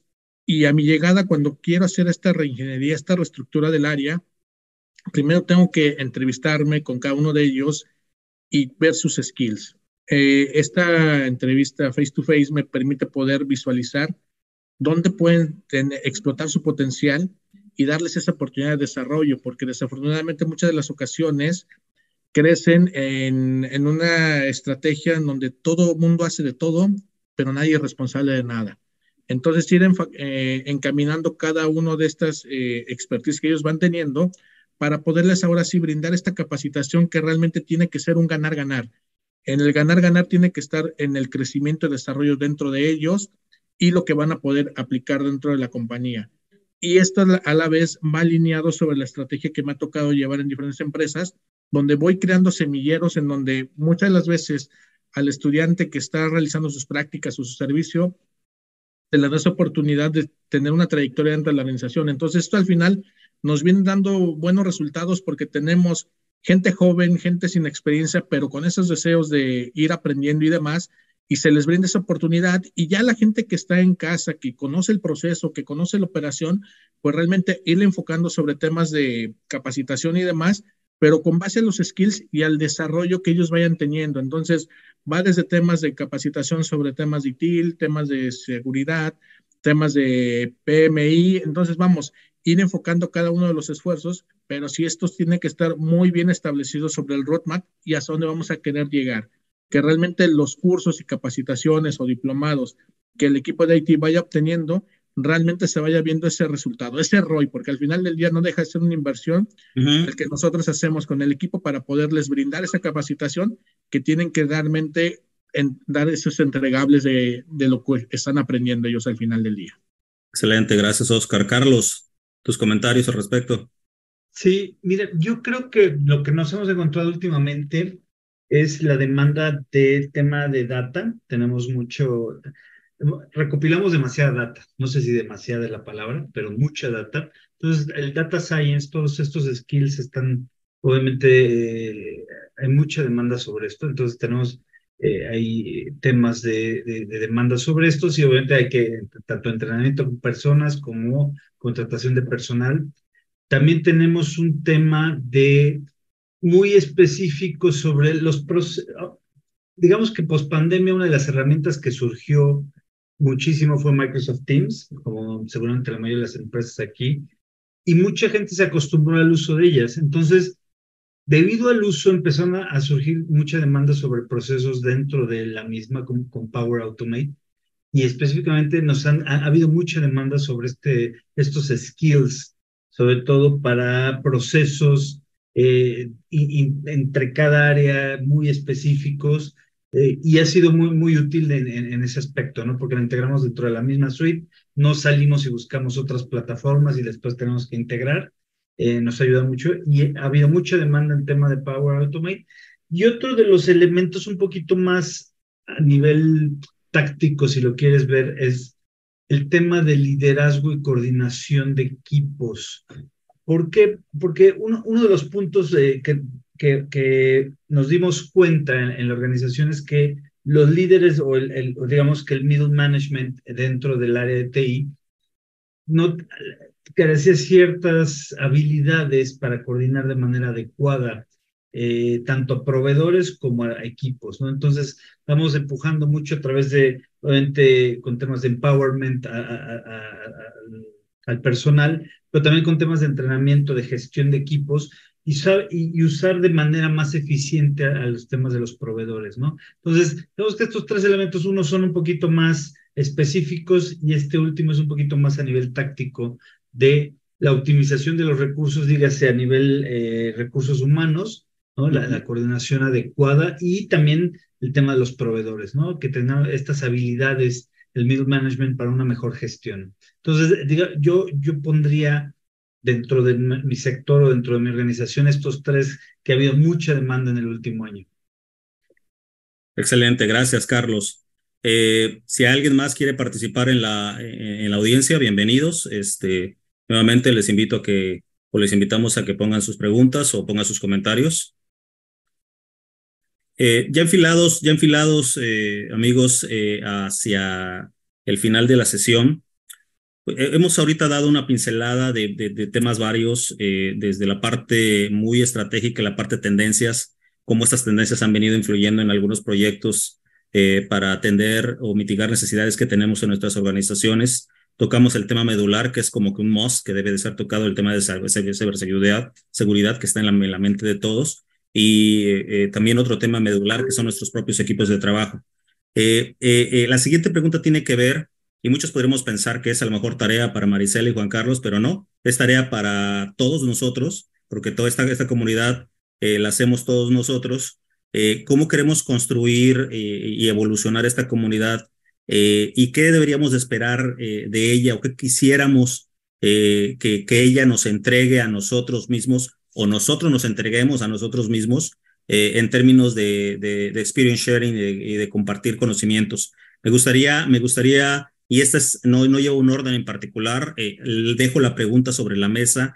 Me gustaría conocer de ustedes eh, cómo les gustaría verse beneficiados de esta comunidad en el 2023 eh, y que represente y que el tiempo que nosotros invertimos aquí en este tipo de sesiones y en muchas sesiones que estoy seguro y sé que vienen muchas sorpresas, por ahí nos deparan muchas sorpresas, Maricela y Juan Carlos, va a ser una inversión de tiempo muy bien aprovechada en cuanto a la participación activa que tengamos de estas actividades. Eh, ¿Qué les gustaría ver? ¿Qué les gustaría eh, eh, que esta comunidad nos entregase? Pregunta abierta, el que quiera tomar el micrófono, adelante, Carlos, levantó primero la mano. Sí, yo, yo creo que algo, digo, la verdad es que cuando me invitaron, uno de los puntos que me llamó la atención es generar esta comunidad, ¿no? Esta, eh, de, de, de, colegas o, de, de personas que, digamos, compartimos obviamente funciones, compartimos intereses, en algunos casos, en, muchos casos. La realidad es que uno busca esta, el aprendizaje, ¿no? Yo, yo obviamente, yo soy muy partidario al, estar constantemente eh, actualizándome, aprendiendo. Evidentemente, yo creo que soy el primero en decir no lo sé todo y, me falta muchísimo, ¿no? Eh, evidentemente el, hecho de escucharlos, escuchar eh, experiencias con cosas específicas o temas, o inclusive temas que yo tenga en la mesa que alguien me pueda apoyar o me pueda aconsejar o me pueda inclusive recomendar un proveedor o inclusive sobre temas con un proveedor, si alguien más ha trabajado con este proveedor, si ha tenido problemas, temas de este tipo me parece que para mí son, eh, yo creo que algo súper importante. Y el tema, como les decía, de aprendizaje, Digo, evidentemente cada, cada sector es diferente, pero me parece que algo que evidentemente nos une es el tema tecnológico y la tecnología al final del día, el enfoque que le des es independiente del hecho de su naturaleza que es la tecnología, ¿no? Entonces, esto es lo que yo buscaría, ¿no? Eh, aprender de todos ustedes. Evidentemente, eh, yo escucho hoy día eh, en esta sesión aprendí cosas nuevas de todas las personas que han expuesto, muy interesantes y evidentemente buscar en un futuro este, más este, estos acercamientos, ¿no? Experience sharing, ¿no? Exactamente. Excelente, gracias Carlos. Enrico, en ese orden. Adelante, por favor. Pues desde luego es, esta parte y oportunidad de estos paneles, este, estos este, foros, el, el, tener el networking, el saber que tenemos, estamos en diversas eh, industrias y el este, pero tenemos intereses comunes. Y así como tenemos en esos intereses comunes, tenemos dudas comunes. O sea, yo, yo, yo, yo externé ahorita un tema de, de licenciamiento, entonces digo, bueno, oigan, pues en el foro está alguien, alguien también así indeciso y viendo cómo toma las decisiones, o se siente también incómodo con el, con el proveedor o, o, nos vamos a, para, este, pues, y ver o saber cómo están las tendencias del mercado en ciertas, en ciertas eh, implementaciones o cambios drásticos, etcétera, ¿no? Pues para saber, pues obviamente que estamos apostando algo a, a una buena continuidad. Hoy hicieron una, una práctica muy buena que no, no la he visto, el, tema de los tips de seguridad. No, no, tuve, no había tenido yo oportunidad de verla, pero cuando la vi dije, ay, ya, ya, había, yo, ya había yo lanzado, eh, ahora sí que investigar lo que había sucedido el día de hoy y cuando de repente veo, pues en el teléfono lo tenía, ese, ese se me hizo fenomenal, o sea, porque vi que éramos varios que teníamos, estábamos levantando la alerta y entonces ahí, ahí quiero ser una parte activa yo también en lo que yo tenga, pues obviamente para poder, poder ayudarlos y esas alertas creo que son excelentes esos, esos tips de seguridad, ¿no? Y desde luego las tendencias, o sea, para saber, hay, hay algo nuevo, pues en lo que hay que voltear a ver, ah, bueno, entonces, eh, el, este, y, y, poder hacer, poder hacer intercambiar información o comentarios sobre este, sobre esas, esas, este, esas nuevas cosas, pues que nos están surgiendo día a día. Excelente, Enrico, te agradezco. Gracias, eh, Oscar. Sí, gracias, Hugo. Pues finalmente, eh, primero el agradecimiento por la invitación que bien tuvo Juan Carlos en hacer un servidor. Y en esa llamada que tuvimos, eh, él me platicaba la visión y la estrategia que se tiene sobre el grupo y la comunidad a la cual pertenecemos el día de hoy. Y realmente la ganancia que nosotros vamos a obtener pues, es ese enriquecimiento de conocimiento, las experiencias compartidas, el poder tener este, este networking, porque muchas de las veces uno se encasilla o se queda tan clavado en la caja que no ve más allá. Entonces ya conforme vamos compartiendo experiencias, vivencias que nos vamos presentando, eso al final del día se vuelve algo eh, invaluable, porque muchas de las veces nos evitamos ciertos tropiezos y ya cuando dicen, hey, aguas por aquí, ten cuidado, ah, ok, gracias por el aprendizaje, porque ese aprendizaje muchas de las veces sale caro. Entonces, al final del día, eh, eh, la comunidad a la cual pertenecemos es de gran valor y en verdad me siento agradecido nuevamente a Juan Carlos por la invitación y a cada uno de los que presiden el, el grupo y en verdad eh, tengo una expectativa muy alta y, nuevamente me reitero a sus órdenes y agradecido por, por pertenecer a esta comunidad. Gracias, gracias Oscar. Uriel. Gracias igualmente Hugo, a todos. Eh, creo que todos estamos de acuerdo con la parte del eh, compartir conocimiento, ya lo decías ahorita, eh, Hugo, eh, la comunidad la hacemos todos, obviamente entre más activos seamos, mejor para, para, para todo el equipo, ¿no? O sea, sí, sí, contamos con la participación de cada uno, compartimos este, experiencias, tendencias, y qué se espera, bueno, qué espero yo, pues sí es, más allá de las sesiones que tengamos, sí algún evento, más eventos para que el intercambio físico pues, es diferente, ¿no? La interacción física, puedes conocer a la persona, te da otra, otra perspectiva de ella y generas otro tipo de lazos. Yo creo que eso nos va a ayudar bastante en, irnos conociendo, irnos integrando y en pasarnos toda la información que podamos. Excelente, gracias Uriel. Fíjese, fíjese que estuve tomando aquí nota de, de, general a lo largo de toda la charla. Gracias por sus, sus aportaciones. En este último punto, lo que tomé aquí fue experience sharing y networking. Eh, una, parte, una parte padre, e importante de lo que hemos vivido eh, en las como, distintas comunidades, pero en esta en, especial y en particular es, eh, bueno, punto número uno, a diferencia de hace dos años, cuando, cuando hubo un replanteamiento de, la estrategia de esta comunidad, ahora, pues fíjese que ya tenemos presencia, pues no nada más de manera muy local, sino ya tenemos una presencia regional.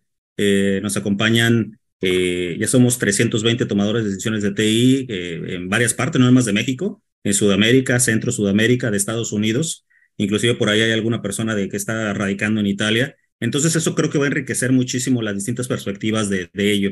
Y, otro punto que quisiera acotar aquí o anotar o, resaltar más bien es, eh, digo, la mesa directiva, Marisela, Juan Carlos y, otros han han tenido bien a, a, generar una, una mecánica muy interesante que se llama CIOs al rescate.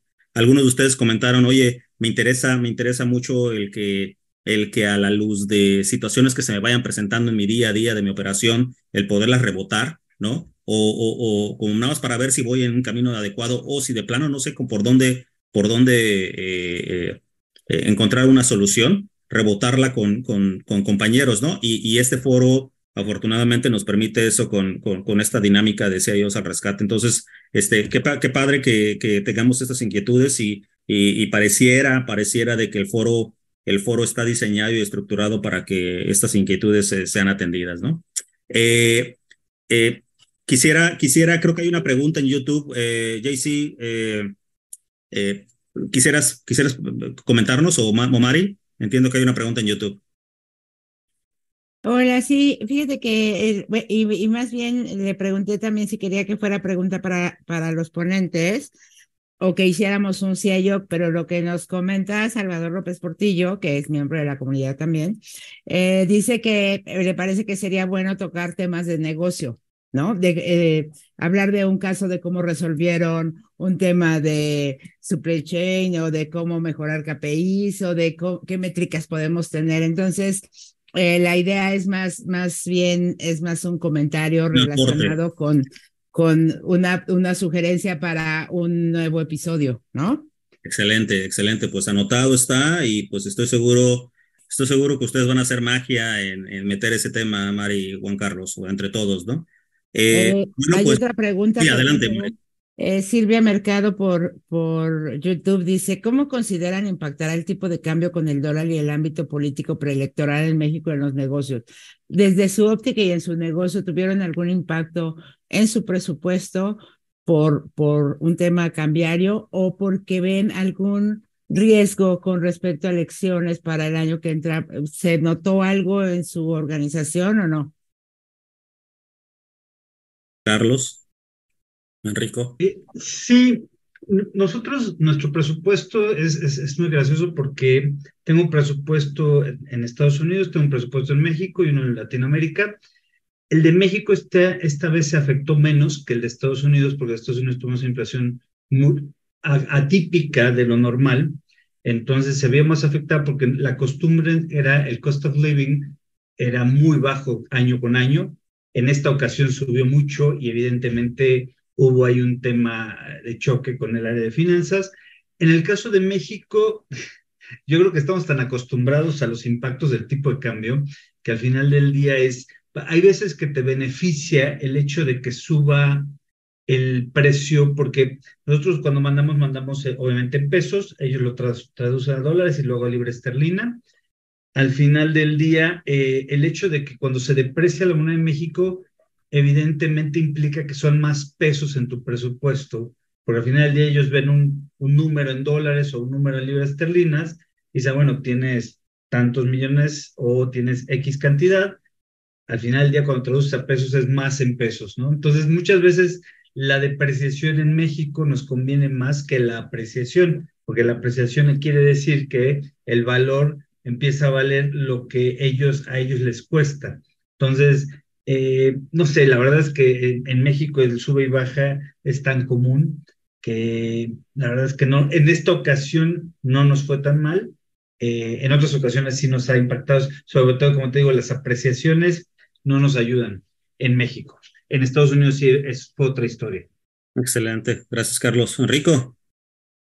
Pues bueno, el, el, año pasado fue muy malo para nosotros en el tema de importación de materias primas, todo eso.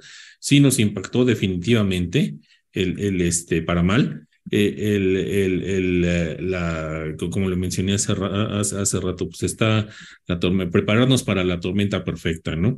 Y, y en ese aspecto, pues seguimos nosotros preparándonos. el, año pasado nosotros cerramos presupuesto muy, muy temprano en, en, el año, puesto que los números no, no, no, no están dando. Y en, el, en este esquema, para lo que sería el año presente, pues es, es cautos, o sea, completamente cautos, este, marcando, viendo obviamente cómo se, se está, se está dando el el esquema, eh, el, esquema de nuestro vecino de, del norte, ¿no?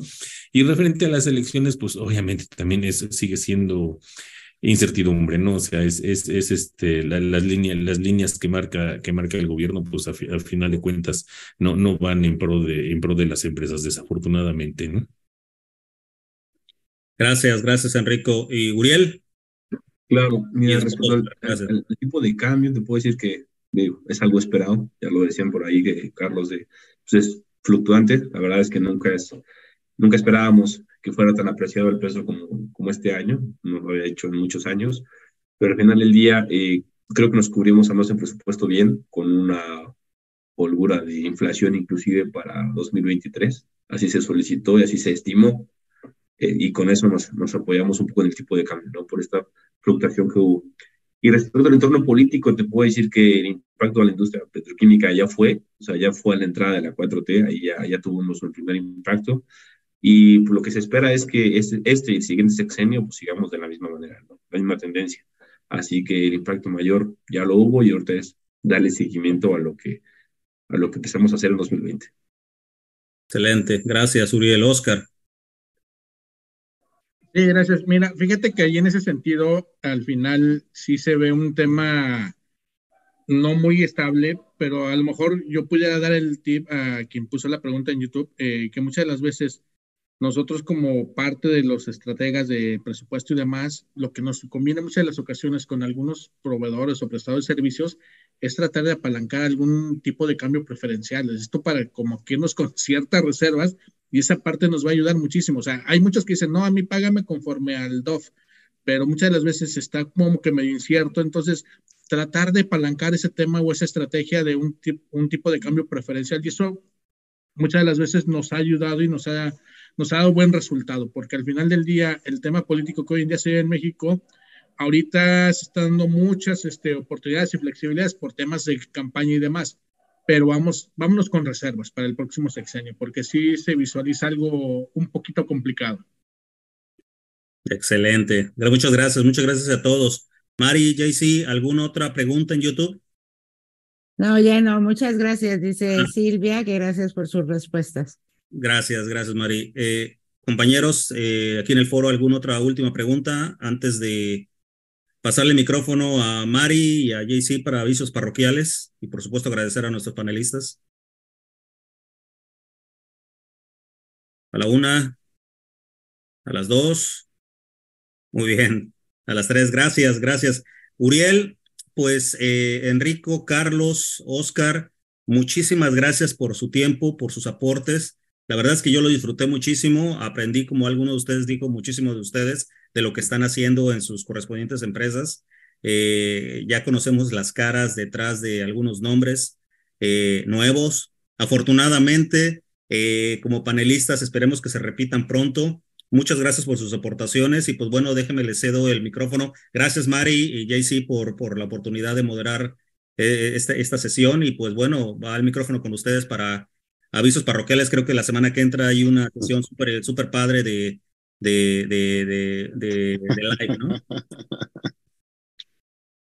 Sí, muchas gracias, muchas gracias a, a nuestros panelistas. Ya se, ya se pueden animar a ser moderadores, ¿ya vieron? ¿No? O sea, no estaba tan difícil.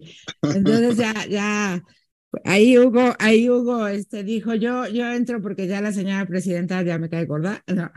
Dice que, que, este, es perico donde quieres verde, señora es, presidenta.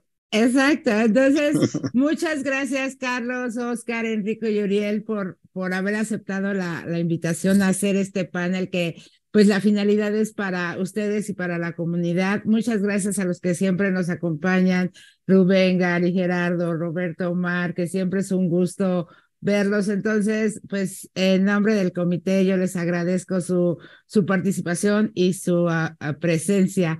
No sé si Jay, si quieres comentar algo antes de que dé el parroquial de la siguiente semana. No, pues nada más eso, es un gustazo ver a, miembros nuevos aquí conectados. De eso se trata. Eh, bien lo dijeron varios, Oscar, Carlos, Uriel, creo que todos lo comentaron, de eso se trata, de participar en medida eh, de que podamos. A veces no tenemos tiempo, pero la idea es esa, ¿no? Somos tantos, ya 320 en la comunidad, pues que siempre hay foro, siempre hay foro y siempre hay pláticas interesantísimas. Entonces, se trata de eso, de, de no dejar y en medida de lo que uno pueda, pues participar con esta gran, gran, gran comunidad de amigos y colegas. Gracias a nuestros, nuestros panelistas hoy, Uriel, Oscar, eh, eh, Enrico, Hugo, eh, ¿quién me Carlos, faltó? Carlos. Este, Carlos, Carlos, gracias, un abrazo a todos y a todos los miembros que se conectaron, también les mandamos un abrazo fuerte. Muchas gracias. Y bueno, pues los invitamos para nuestro próximo marque, martes que vamos a tener un CIOs Live. Súper interesante porque vamos a tener a una, una mujer que es de verdad súper exitosa, pero aparte es muy buen, muy buen tema de liderazgo. Y ella nos va a platicar desde su posición de CIO, que, eh, CEO, que ella ha sido director general en Cielito Lindo Café, en Cinépolis, de hecho fue la primera mujer siendo director general. Eh, es, estuvo en franquicias en Circle K, estuvo en Great Place to Work y la verdad es que es una persona que lo que ella nos va a compartir es qué espera un director general de, de su CIO, qué espera de su director de tecnología, qué es lo que está buscando que, lo, que, la, que pueda ayudar a la compañía viendo de, viéndolo desde los ojos del director general. Entonces, pues como siempre, un gusto poderlos ver. Ojalá que nos acompañen. El próximo martes tendremos a Alma Rosa García Puig y hablaremos de ese tema. Excelente. Pues muchas gracias. Muchas gracias. Que pasen haberlos visto. Gracias. Buenas noches a todos. Un abrazo. Gracias. Gracias. Buenas noches. Hasta luego. Bye, bye. Bye. Buenas noches. luego. Bye. Buenas noches.